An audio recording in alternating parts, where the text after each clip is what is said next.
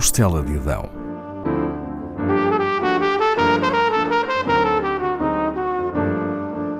Com Paula Castelar.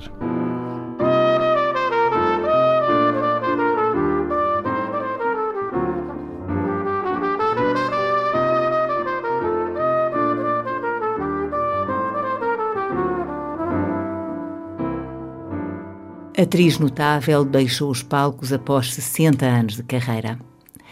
Carmen Dolores foi também escritora. O seu último livro de memórias, Vozes Dentro de Mim, saiu em 2017.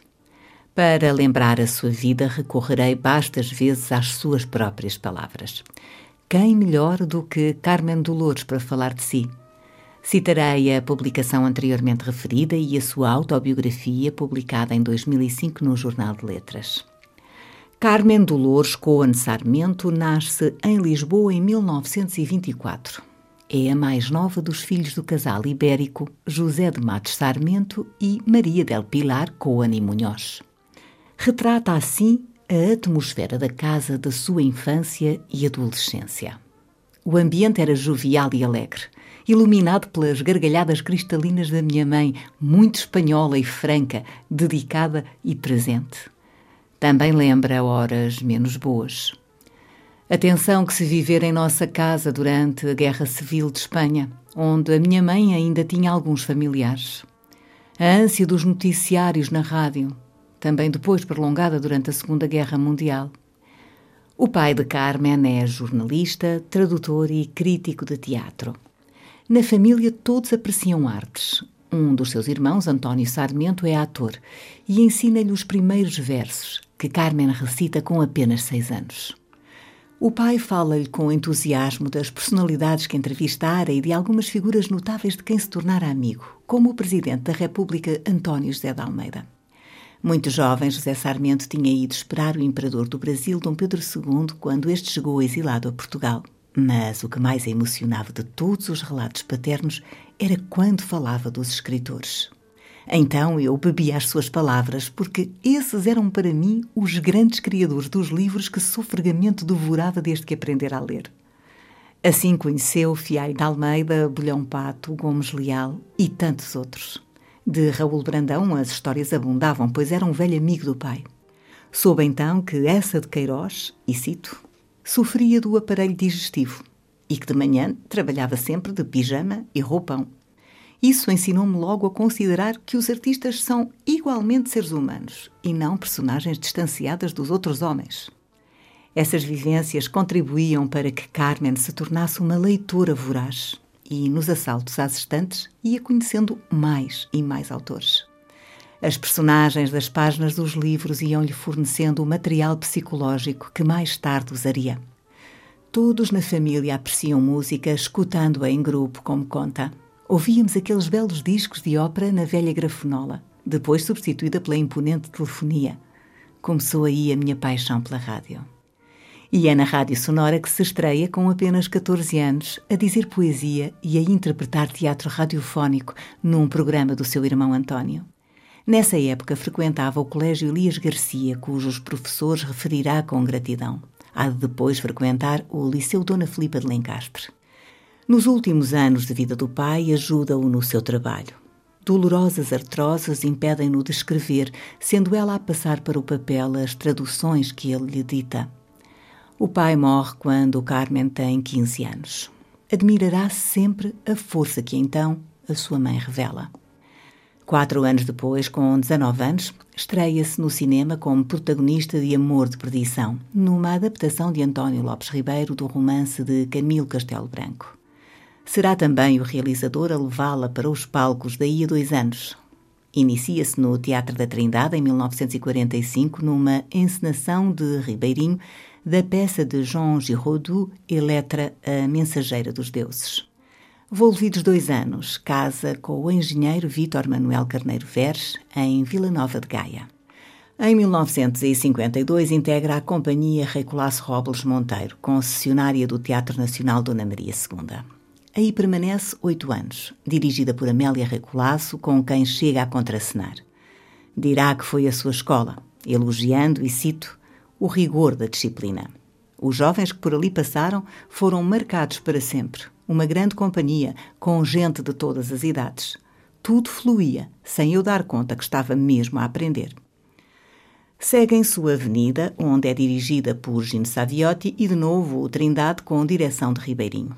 No início da década de 60, cria com alguns colegas da sua geração, como Rogério Paulo, Armando Cortês e Rui de Carvalho, o Teatro Moderno de Lisboa.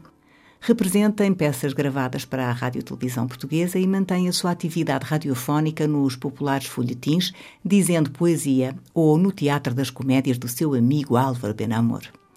Desde o início tem a possibilidade de trabalhar e aprender com os maiores nomes de então. Com a chegada do 25 de Abril, pôde finalmente representar Brecht, autor até aí proibido, e fê-lo em dois espetáculos consecutivos encenados por João Lourenço, As Espingardas da Mãe Carrar e O Círculo de Giz Caucasiano. Em 1976, muda-se para Paris com o marido que assume a direção europeia da Organização Internacional da Aviação Civil, com sede na capital francesa. Durante o tempo que ali reside, acompanha o marido nas viagens que ele faz, como conta. Pude, em plena Guerra Fria, visitar uma grande parte dos países do leste e conhecer cidades maravilhosas como Praga, Budapeste, Leningrado e Moscovo. Nesta última, foi com emoção que visitei uma das casas consultório, agora museu, de Anton Chekhov, o meu dramaturgo de entre todos mais amado. Ali, em Paris, tinha finalmente o tempo todo à minha disposição.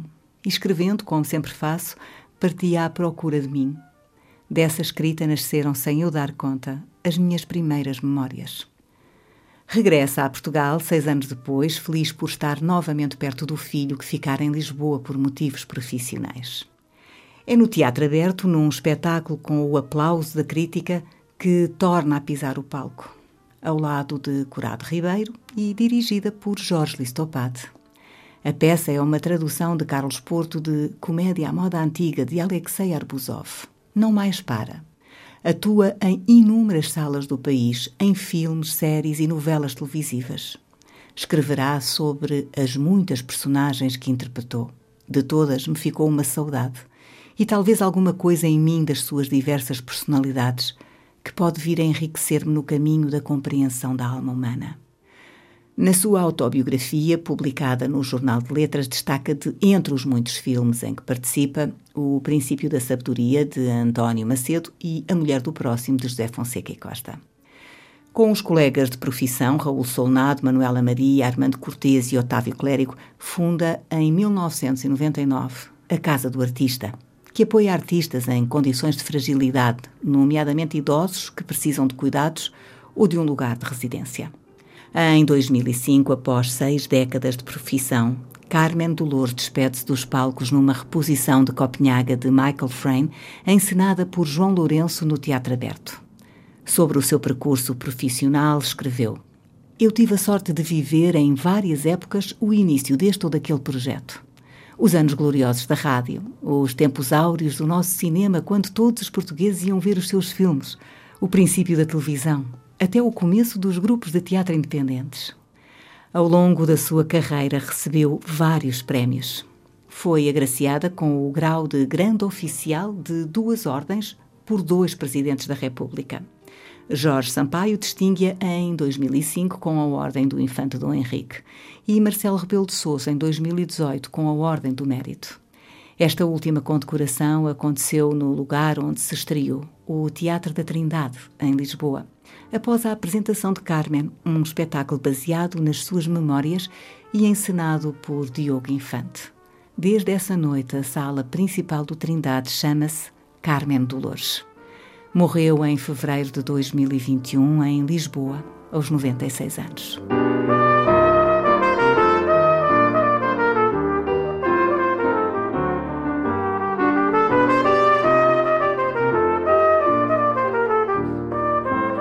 Da Costela de Adão, com Paula Castelar.